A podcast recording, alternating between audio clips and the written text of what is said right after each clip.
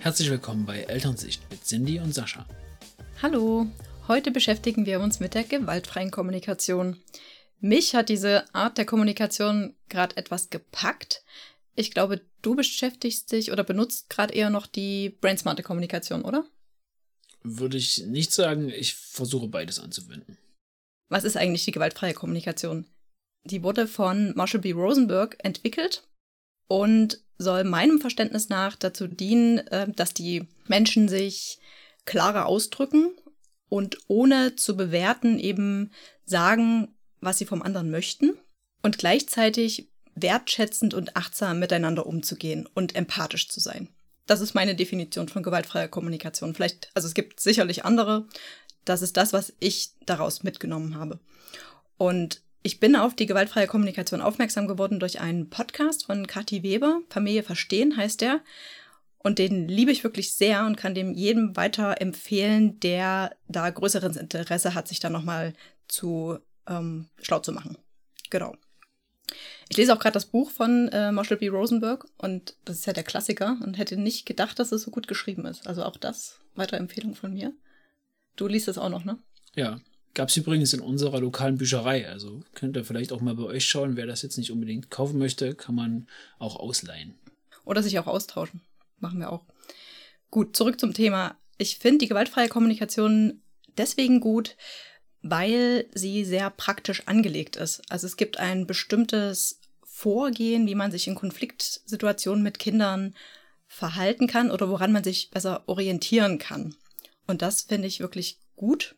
Und es gibt eben auch Grundannahmen, die die gewaltfreie Kommunikation voraussetzt, die ich gar nicht blöd finde. Die wichtigsten Grundannahmen, die wir für uns mitgenommen haben, sind zum Beispiel, dass jeder interessiert ist, zum Wohle der Gemeinschaft oder halt in unserem Fall der Familie beizutragen, dass halt jeder zur Kooperation bereit ist, wenn diese freiwillig ist, dass die Ursache unserer Gefühle erfüllte oder unerfüllte Bedürfnisse sind dass jeder für die Erfüllung seiner Bedürfnisse selbst verantwortlich ist und Kinder dabei natürlich oft unsere Hilfe benötigen und dass Empathie halt eine Verbindung schaffen kann und Bewertung oder Urteilen hingegen eher zur Entfernung voneinander führen kann. Die Komponenten, also das, wie gehen wir vor, wenn wir in Konfliktsituationen sind, äh, da gibt es vier Stück von. Zum einen, also an erster Stelle steht die Beobachtung, anstelle von einer Bewertung. Also wir neigen oft dazu, Sachen sofort zu bewerten. Aber hier ist die Beobachtung wirklich an erster Stelle, was passiert objektiv gesehen. Also kurz in sich gehen, kurz innehalten und sich einen Überblick verschaffen. Genau, und be einfach beobachten, was passiert wirklich gerade und nicht, was interpretieren wir vielleicht in die Situation hinein. Wenn es natürlich möglich ist. Gibt ja auch Situationen, da muss man sofort reagieren. Das ist davon ja ausgenommen. Das, da kommen wir später nochmal drauf zu sprechen. Das nennt sich schützende Gewalt, genau. Okay, also erstens Beobachtung. Zweitens, welche Gefühle werden dabei ausgelöst? Also bin ich jetzt verärgert, ängstlich oder ähm, hilflos? Das erkennen und danach versuchen wir zu ergründen, welches Bedürfnis eigentlich hinter diesem Gefühl steht. Ja, also haben wir Hunger, das wäre jetzt so ein Grundbedürfnis, oder brauchen wir Ruhe, brauchen wir Bewegung? Das sind alles Bedürfnisse, die ähm, erfüllt oder unerfüllt sein können. Und dann kommt an vierter Stelle die Bitte oder eben, wenn man das auf Danke beziehen möchte, kann man sich auch an der Stelle bedanken. Das sind die vier Komponenten und die gilt es dann eben in dieser Situation anzuwenden. Das ist gar nicht so einfach und erfordert auf jeden Fall etwas Übung. Wie würdest du das an einem konkreten Beispiel machen? Also zum Beispiel, wenn jetzt, es gibt einen Konflikt zwischen dir und unserer Tochter ihr spielt vielleicht im Garten, äh, wir sagen ja dann meistens schon hier noch fünf Minuten, dann geht's rein, dann sind die fünf Minuten vorbei, sie will aber nicht reingehen. Sie möchte weiter im Garten bleiben. Was würdest du dann machen? Also zuerst ist es natürlich wichtig zu verstehen, dass man nur empathisch sein kann, wenn man mit sich selbst verbunden ist. Das heißt, zuallererst kommt die Selbsteinfühlung. Das klingt so ein bisschen abstrakt so. Man muss mit sich selbst im Reinen sein. Ja, aber es ist ja so. ja. klingt halt nur. Äh, klingt für mich immer noch so ein bisschen befremdlich, so ein bisschen. So ein bisschen nach Selbstliebe, ne? Selbstliebe ist auch so ein Wort, was ich ganz schlecht aussprechen kann, weil ich das komisch finde. Das, das finde ich hingegen gar nicht so schlimm. Ehrlich? Aber, aber okay. das andere, was du gerade gesagt hast, da stelle ich mir so eine Frau in einem Tempel vor, die am besten noch schwebt, weißt du? Ja, okay, ich, okay. Ja. Jetzt bin ich raus. Entschuldigung, du wolltest, du wolltest, ähm, gibt, ähm, Tochter möchte im Garten bleiben und du wolltest jetzt erklären, wie du vorgehen würdest mit diesen vier genannten Schritten. Genau, also zuerst die Selbsteinfühlung. Wenn ich der Tochter sage, so, die fünf Minuten sind um, wir gehen jetzt rein und dann kommt ein Nein, dann beobachte ich erstmal, okay, sie hat gerade Nein gesagt. Dann überlege ich, wie fühle ich mich dabei? Ich bin gerade irgendwie frustriert, weil ich gerne reingehen möchte, Abendbrot machen. Also ich habe einen bestimmten Zeitplan vor Augen, den ich gerne erfüllen möchte. Und das Bedürfnis dahinter, das muss man erstmal finden. Warum möchte ich das jetzt unbedingt? Es kommt auch vor, dass man ähm, eigentlich was möchte, was gar nicht unbedingt notwendig ist. Dann kann man ja auch nochmal sagen, okay, gut, ich gebe dir nochmal zehn Minuten oder nochmal fünf Minuten. Das geht natürlich auch. Man kann ja jederzeit seine Meinung ändern. In dem Fall ist es vielleicht schon so spät, dass ich sage, nee, ich möchte jetzt reingehen. Ja, warum? Hm. Also Armbrot machen ist jetzt nicht ein Bedürfnis, aber ich weiß, ich möchte essen und danach machen wir uns fertig und dann möchten wir ins Bett. Also, ich brauche eine bestimmte Struktur und ich weiß auch, dass die Kinder dann vielleicht so müde sind, dass, dass der restliche Abend eigentlich sehr stressig werden würde. So, also, das heißt, das Kind hat Nein gesagt, ich bin frustriert, weil mir Harmonie und Leichtigkeit vielleicht wichtig ist, dass der restliche Abend gut läuft. So. Wenn ich das Bedürfnis hinter meiner Aussage gefunden habe oder hinter meinem Wunsch und meinem Gefühl, dann schafft mir das Klarheit. Also ich weiß jetzt genau, warum ich das mache und ähm, warum ich das auch äh, durchsetzen klingt blöd, aber ja, warum ich jetzt von dem Kind das möchtest. Warum ich das möchte. Warum dir das wichtig ist. Genau, ja, stimmt. Genau, also das bin ich mir klar und es ist auch wichtig, dass eben eine Klarheit und eine Haltung hinter so einer Bitte steht, damit das Kind das auch wahrnehmen kann. So. Gut, ich wende mich dann also wieder ans Kind und sag, okay, du hast Nein gesagt, du möchtest draußen bleiben. Das wäre die Beobachtung. Das Kind hat in dem Moment Nein gesagt und es möchte draußen bleiben. Als nächstes das Gefühl. Das wäre der zweite Schritt. Also du möchtest draußen bleiben, ja, du hast gerade so viel Spaß und ähm, du schaukelst gerade so toll und so hoch und du hast richtig Freude daran. Und dann kommt ja eine Rückmeldung vom Kind. Also das Kind sagt dann, ja, ich schaukel jetzt noch und ich möchte draußen bleiben und es ist schön. Was passiert, wenn das Kind Nein sagt? Ja, das kommt wahrscheinlich in den häufigsten Fällen erstmal ein Nein. Also ich habe ja noch nicht mal eine Bitte gestellt. Ich habe die erste Bitte gestellt, sie hat Nein gesagt, hat ja schon Nein gesagt. Und dann gehe ich eben mit dem Gefühl darauf ein und dann stelle ich eben die nächste Bitte, wenn ich denke, ja, ich bin jetzt genug auf ihr Bedürfnis eingegangen und frage dann, okay, ja, feststeht, wir gehen jetzt ähm, rein. Kommst du bitte mit? Oder komm bitte mit. Ist in dem Fall eine Bitte. Hm, könnte ja sein, das Kind sagt wieder Nein dann müsste ich quasi nochmal Empathie geben und eben nochmal darauf eingehen, was sie gerade fühlt und, und wie sie sich fühlt und dass es schön ist und so. In dem Sinne funktioniert das. Versteht man das? Ja, also du wiederholst es quasi so lange, bis du das, bis du ihr Bedürfnis dahinter entdeckt hast. Mhm. Und dann schaust du, wie man das Bedürfnis ausgleicht. Also ich könnte mir jetzt vorstellen, sie sagt, sie möchte gerne noch draußen bleiben, weil sie so viel Spaß hat beim Spielen. Genau. Und dann würde man wahrscheinlich fragen, hast du eine Idee, wie wir das anders lösen können? Dann mhm. hat sie wahrscheinlich keine Idee, dann könnte ich vorschlagen, wir können ja drin noch was Schönes spielen. Mhm. Wenn ich den Tisch gedeckt habe, können wir noch fünf Minuten malen, zum Beispiel. Wenn man halt weiß, ich malt gerne oder Lego bauen, was auch immer. Genau, man könnte das Kind äh, auch nach einem Vorschlag fragen oder eben, wenn es keinen Vorschlag hat, einen Kompromiss anbieten. Genau. Das hatte ich ja gerade gesagt. Genau. genau. Das stimmt. Wichtig ist auch, ich weiß gar nicht, ob ich das jetzt gesagt habe, dass man ja auch selber sagt, warum man das möchte. Ne? Also ich möchte, also nicht nur zu sich selber klar ist, sondern auch zu dem Kind sagt, pass auf, wir gehen jetzt rein, weil ähm, mir wichtig ist, dass wir nachher im Bad auch noch Spaß haben und, und ein bisschen Quatsch machen können. Also kindlich dann auch aussprechen, was eigentlich das Bedürfnis dahinter ist, dass es das versteht. Da kann man sich auch rückversichern und fragen, ja, was hast du denn verstanden, was ich gesagt habe? Manchmal kommt ja das Gesagte gar nicht so an, wie man es eigentlich wollte. Und das ist eben auch das Ziel der gewaltfreien Kommunikation, dass es eben klar beim Empfänger ankommt. Ja, und wenn das Kind dann sagt, na, du möchtest, dass ich reinkomme, weil ich, weil du Armbrot machen möchtest, dann hat es das Bedürfnis nicht verstanden. Mhm. Man möchte klar sagen, was man, was man möchte. Man sollte dem Kind Empathie geben und eben auch Vertrauen entgegenbringen, dass es dann eben auch kommt und mitkommt, wenn es satt an Empathie ist. Jetzt gehen wir mal davon aus, wir haben ein Problem, aber wir haben auch ein Zeitproblem. Das heißt, wir haben jetzt nicht genug Zeit, das länger zu besprechen oder länger zu erklären. Wie würdest du dann vorgehen? Ja, das kommt vor, dass es wirklich nicht anders geht, Das sollte aber die Ausnahme sein. Also man sollte ja schon versuchen, sich so viel Zeit einzuplanen, dass man eben dafür auch noch Zeit aufbringt, dann vorher mit dem Kind ähm, nochmal empathisch zu sein und das durchzuspielen. Oder es kann ja auch sein, dass man das tut und irgendwann kommt dann die Zeit, ne, dass es eben nicht mehr geht und wir los müssen, zum Beispiel beim Anziehen. Dann, ja, kann man das Kind auch aus der Situation nehmen. Also man zieht es dann schon an und, und geht. So.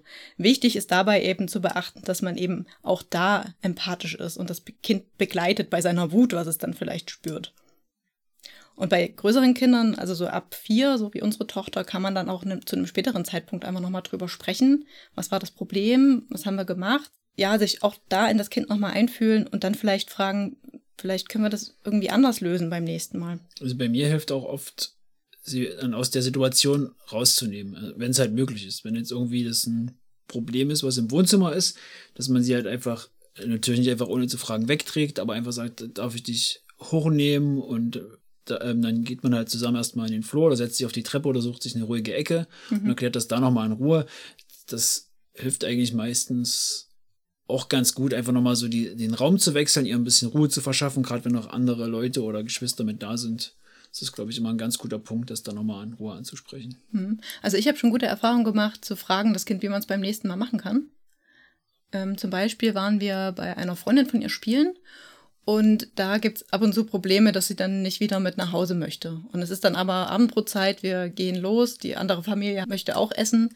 Und ja, die Kinder können sich einfach nicht trennen. Und da hatte ich sie mal danach gefragt, ja, ich habe das und das Problem, habe es nochmal erläutert und wie ich mich dabei gefühlt habe.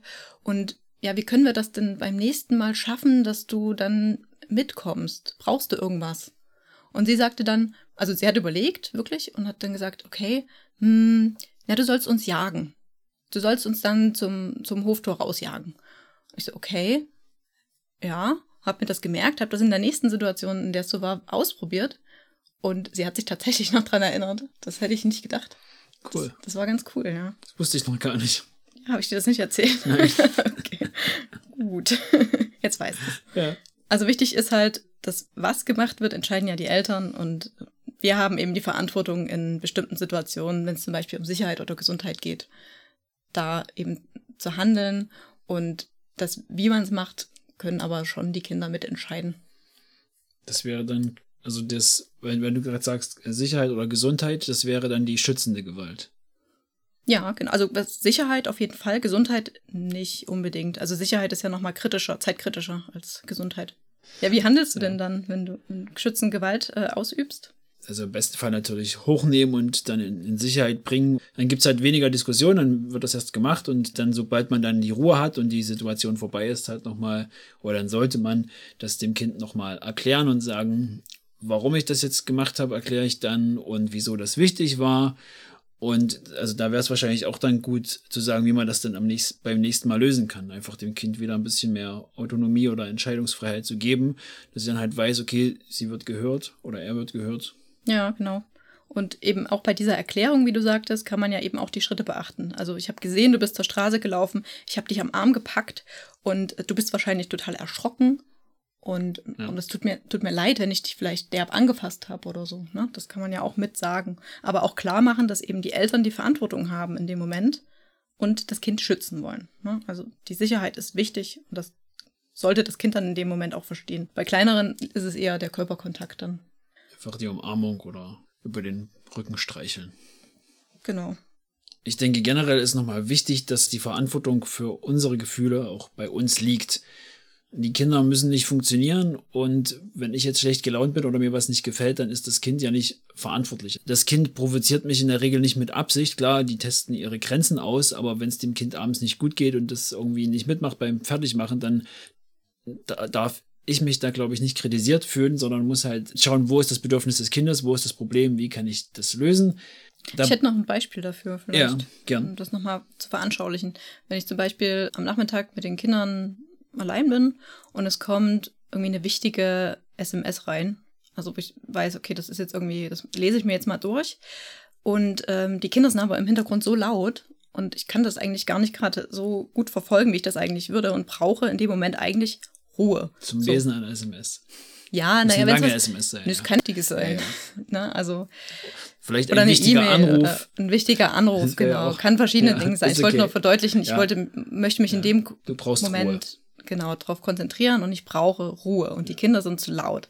Dann rufe ich natürlich nicht rüber, ja, jetzt, ja, jetzt ist mal Schluss, ähm, ich brauche jetzt Ruhe oder keine Ahnung. Seid mal leise. Seid mal leise. Also ich kann natürlich bitten, könnt ihr bitte leise sein? Ich möchte hier was lesen. Kann ich machen, aber die Kinder sind halt laut. Ich brauche Ruhe und das heißt, ich kümmere mich jetzt darum, dass ich vielleicht gerade wütend werde in dem Moment und gehe einfach aus dem Raum. Das wäre eine Lösung dafür, ohne die Kinder da jetzt irgendwie zu, zu irgendeinem Verhalten zu nötigen. Also es wäre noch wichtig, kurz zu Bescheid zu sagen. Ich gehe mal kurz raus. Ich bin gleich wieder da. Ich möchte nur kurz was lesen oder kurz telefonieren. Ja, das kann ich dass, auch machen. dass die Kinder halt wissen, wo, wo man abgeblieben ist, also je nach Alter. Also bei, bei unseren Kindern ist das sehr wichtig, dass die wissen, wo man hin ist. Okay, wollen wir zur Konfliktlösung unter Kindern kommen? Ja, was hast du denn da für eine Frage?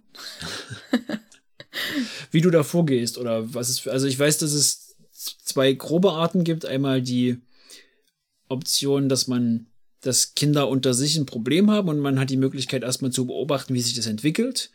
Das wäre die erste Situation, wo halt, wo keine Gefahr besteht. Und die andere Version ist zum Beispiel, wenn zwei kleine Kinder am Sandkasten sind und der eine schlägt den anderen mit der Schaufel auf den Kopf. Das ist, glaube ich, so ein beliebtes Beispiel. Ja gut, das wäre schon wieder fast eine schützende Gewalt. Also ich versuche dann das Kind erstmal dem Kind die Schaufel aus der Hand zu nehmen oder nicht. Also zu verhindern, dass das Kind das andere schlagen kann. Das würde für mich schon mal zum Schutz zählen. Genau, wir können ja mal mit dem ersten Beispiel anfangen. Also es gibt irgendwie, du beobachtest ein, ein Problem bei zwei Kindern, also ein, ein Konflikt bei zwei Kindern. Und wie würdest du da vorgehen? Also es ist keine gefährliche Situation. Ja, wenn es keine gefährliche Situation ist, würde ich wirklich erstmal beobachten. Wenn es ähm, lauter wird und sie sich wirklich zoffen, kann man ja auch fragen, kann ich euch helfen? Und wenn Nein kommt, ist die Situation klar, dann, also wenn beide keine Hilfe brauchen, dann kommen die auch alleine klar. Also sobald einer sagt ja, dann gehe ich natürlich hin. Ja, und dann, dann schaue ich, ob ich da helfen kann. Und das ist eigentlich im Grunde genau so, kann man mit den gleichen Komponenten und mit dem gleichen Vorgehen lösen. Bloß, dass man eben jetzt das, die Herausforderung hat, dass man zwei Kinder hat. So. Und natürlich sollte man auch erstmal wieder bei sich sein und überlegen, wie bin ich gerade jetzt in der Lage, diesen Konflikt zu lösen. Also wäre schon gut, wenn ich das in dem Moment kann, bevor ich hingehe. Genau, und dann gehe ich eben auf die Kinder zu. Und dann frage ich, ähm, ja, hast du gerade da ein Problem? Also kommt ja auf den Konflikt an. Ne? Die streiten sich um was. Dann sage ich, okay, du möchtest gerade das Spielzeug haben und das gefällt dir so gut. Ja? Und dann wende ich mich zu dem anderen und sage, ja, und du, du möchtest es auch gerne haben. Du hattest das jetzt in der Hand und du möchtest das jetzt haben und du möchtest auch damit spielen. Und da könnte man ja fragen, habt ihr eine Idee, wie wir das lösen können? Vielleicht kommt eine Idee. Bei unseren Kindern weiß ich nicht. Ja, wäre wahrscheinlich die Idee, ja, ich behalte das jetzt. das ist natürlich schwierig. Ja, der, der Kleine ist halt einfach noch ein bisschen der- zu klein, um das Ja. zu verstehen. Aber ich habe das schon einige Male gesehen, wie du das bei unserer Tochter und einer Freundin oder verschiedenen Freunden in Situationen gelöst hast und fand das ziemlich cool. Also auch beeindruckend, wie du dahin bist und das halt in Ruhe erklärt hast und sich der Konflikt dann relativ schnell lösen ließ. Es ist auch interessant, wie die Kinder dann reagieren. Also das äh, Nachbarskind, das hat mich angeguckt und hat gelächelt, obwohl sie ja gerade eine Konfliktsituation haben, weil sie das nicht gewohnt war, wahrscheinlich, dass man die Sache so angeht. Meistens wird ja gesagt, na, du bist jetzt hier auf der Rutsche und du gehst bitte nicht die Rutsche verkehrt rum hoch, geh runter. Und also es wird sofort irgendwie so ge- gefordert oder du warst zuerst hier und oder solche Sachen, ne? Und das war eben eine andere Herangehensweise. Und sie fand das in dem Moment wahrscheinlich komisch und hat sich aber gleichzeitig gefreut. Also war schon interessant anzusehen, wie man dann eine andere Reaktion bekommt, als wie man es sonst macht. Ich denke so, die Grundlinie ist ja wirklich, dass Kinder kleine Menschen sind und man halt einfach auch wie mit Menschen mit ihnen reden sollte. Sie haben halt dieselben Gefühle und Ansichten und man sollte sich halt immer fragen, okay, wie würde ich mit einem Arbeitskollegen oder beim Partner in dieser Situation agieren? Und dass man da einfach ein bisschen versucht, die Kinder auf dasselbe Niveau zu heben und einfach, also nicht was jetzt Verlangen angeht, aber einfach so vom Respekt und von der Erklärung her. Ja, Ich glaube, das wär, ist ein ganz guter Weg. ja. Wichtig ist eben, dass man auf die Gefühle und auf die Bedürfnisse der Kinder eingeht und sich da wirklich einfühlt. Und das bei beiden Kindern. Und dann kann man auch wirklich darauf vertrauen und das passt dann auch, dass die eine Lösung finden entweder oder auf einen Vorschlag eingehen, den man macht. Und in Konfliktsituationen ist es eben auch wichtig, Vorbild zu sein. Wir hatten eine Rückmeldung aus unserer ersten Folge. Da ging es darum, warum streiten wir eigentlich? Da hatten wir auch schon über Vorbildfunktionen gesprochen und darum, dass wir, äh, wenn wir Erwachsene uns streiten, dann lieber das abends nochmal besprechen.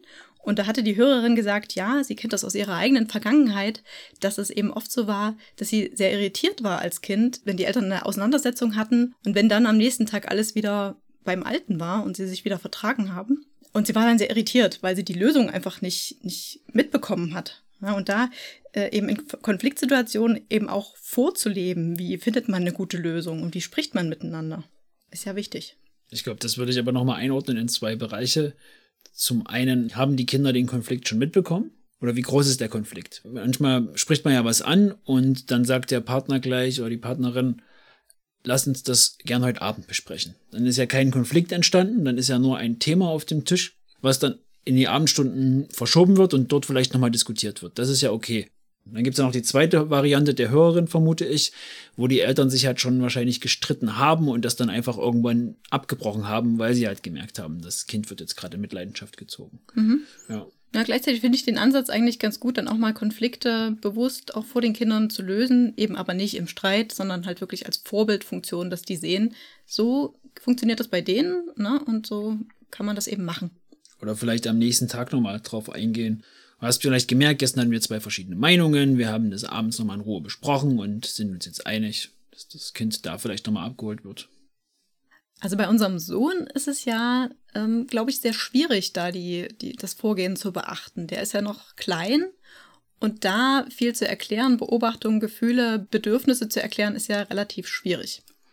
Da ist es dann wichtiger, die Kinder einfach hochzunehmen, zu umarmen, zu streicheln, anstatt halt viel zu reden.